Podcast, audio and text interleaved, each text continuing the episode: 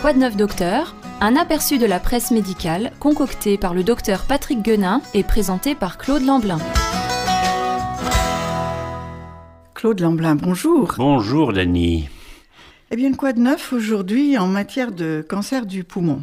Ce titre, c'est Un coup de Trafalgar contre le cancer du poumon. J'ai eu envie d'en savoir un peu plus sur la signification de ce fameux coup de Trafalgar, en voyant pas bien le rapport entre le poumon et Trafalgar. Il désigne aujourd'hui une manœuvre inattendue et souvent décisive, c'est ce qui est important, et elle fait référence bien sûr à une stratégie militaire appliquée lors de la bataille navale qui a eu lieu en 1805 au large du cap de Trafalgar. Il y a bien sûr euh, ce Trafalgar à Londres, mais on peut espérer que ce coup de Trafalgar surtout portera un coup sévère à ce cancer du poumon. Oui, un coup de Trafalgar contre le cancer du poumon. Le pronostic du cancer du poumon est particulièrement sévère.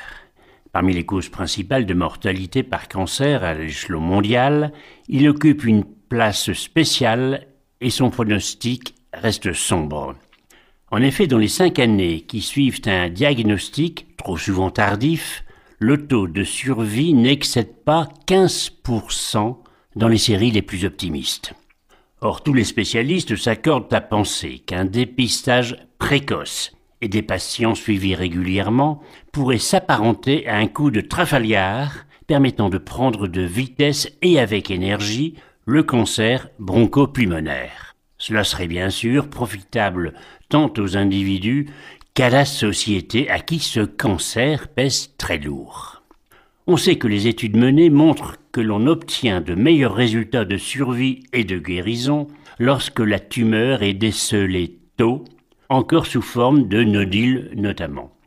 Ceci est d'autant plus important lorsqu'on sait que les méfaits du tabagisme seront à déplorer encore durant de longues années. Le deuxième article, euh, c'est dix ans après le National Lung Screening Trial. Oui, ces considérations amènent à promouvoir certaines politiques de santé, comme ce fut le cas aux États-Unis, suite aux résultats d'une étude parue en 2011. Cette étude, nommée NLST, a été réalisée aux États-Unis auprès de 53 454 personnes âgées de 50 à 80 ans et suivies sur six années. Elles étaient choisies parmi les gros fumeurs. Les chercheurs pratiquaient sur chaque participant à cette étude une tomodensitométrie. Alors pour info, la tomodensitométrie, aussi appelée scanner, est un examen qui donne des images en coupe d'un organe. Il a pour objectif de donner plus de précision sur les résultats d'une radiographie ou d'une échographie, comme la localisation et l'étendue d'une lésion sur un organe ou un tissu. Cet examen est donc plus complet que celui pratiqué habituellement, limité généralement à une radiographie du thorax standard. Cette stratégie avait permis de réduire de 20% la mortalité par rapport à un dépistage basé sur le simple cliché thoracique. Voilà, et on peut rappeler que normalement, le taux de survie est de 15%. Donc si on l'augmente euh, sensiblement, c'est important. On rappelle que cette étude a été faite il y a 10 ans aux États-Unis, mais euh, cette attitude euh, qui s'est révélée bénéfique ne s'est, pas, généralisée au plan mondial. Un seul euh, essai, même d'envergure et sur une période de dix ans, n'a pas été suffisant pour remporter la conviction de tous les décideurs. D'où l'intérêt d'une nouvelle étude européenne du nom suggestif de Nelson, même s'il s'agit du sigle pour Netherlands Leuvens Long Cancer Screenings, Onderzoek. On se souvient bien sûr, comme on l'avait dit plus haut, du fameux Nelson vainqueur à Trafalgar. Donc il y a quand même un rapport. Cette étude est menée conjointement aux Pays-Bas et en Belgique et elle a débuté en l'an 2000. Oui, cette étude de population visait à obtenir une réduction d'au moins 25% de la mortalité liée au cancer bronchopulmonaire. Ceci grâce à un dépistage reposant sur le scanner volumique thoracique et un suivi de 10 années minimum. Au total, les analyses statistiques ont porté sur 13 195 hommes et 2 594 femmes. Tous les participants, âgés de 50 à 74 ans, étaient considérés à haut risque du fait de leur tabagisme, que celui-ci soit encore actif ou interrompu depuis moins de 15 ans. Par tirage au sort, deux groupes ont été constitués. Le premier groupe bénéficiant d'un scanner thoracique et d'un suivi régulier, le deuxième groupe avec absence de dépistage. L'étude close en 2015 montre un gain de 25% par rapport à la mortalité par cancer du poumon en cas de dépistage et de suivi rigoureux.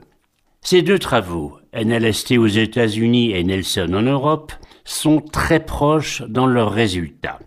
Ils démontrent qu'une prévention rigoureuse pourrait diminuer de 20 à 25% la mortalité de ce cancer. Cela pourrait s'ajouter aux autres améliorations que l'on voit se profiler dans certaines espèces histologiques et notamment l'immunothérapie. On peut donc raisonnablement espérer une amélioration dans le pronostic des tumeurs bronchopulmonaires. Encore faudra-t-il évaluer le rapport coût-efficacité d'une telle stratégie, puisque cela rentre toujours en compte dans toute décision de santé publique, évidemment. Il existe donc divers facteurs favorisant l'amélioration du pronostic de ce cancer redoutable.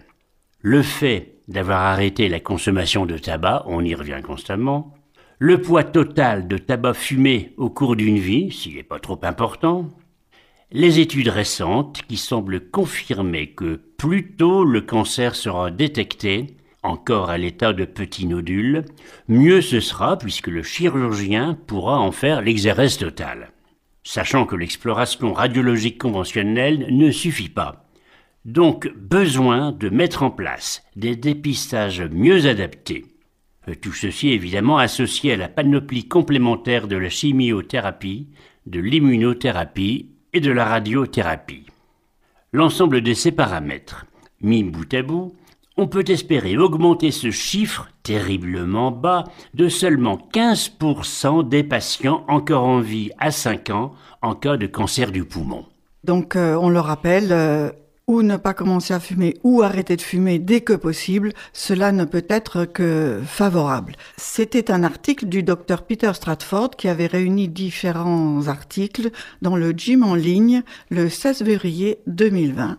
Et Claude, je vous dis à la semaine prochaine. Très volontiers, C'était Quoi de neuf docteur, présenté par Claude Lamblin. Vous pouvez retrouver cette chronique en podcast ou nous en demander les articles de presse.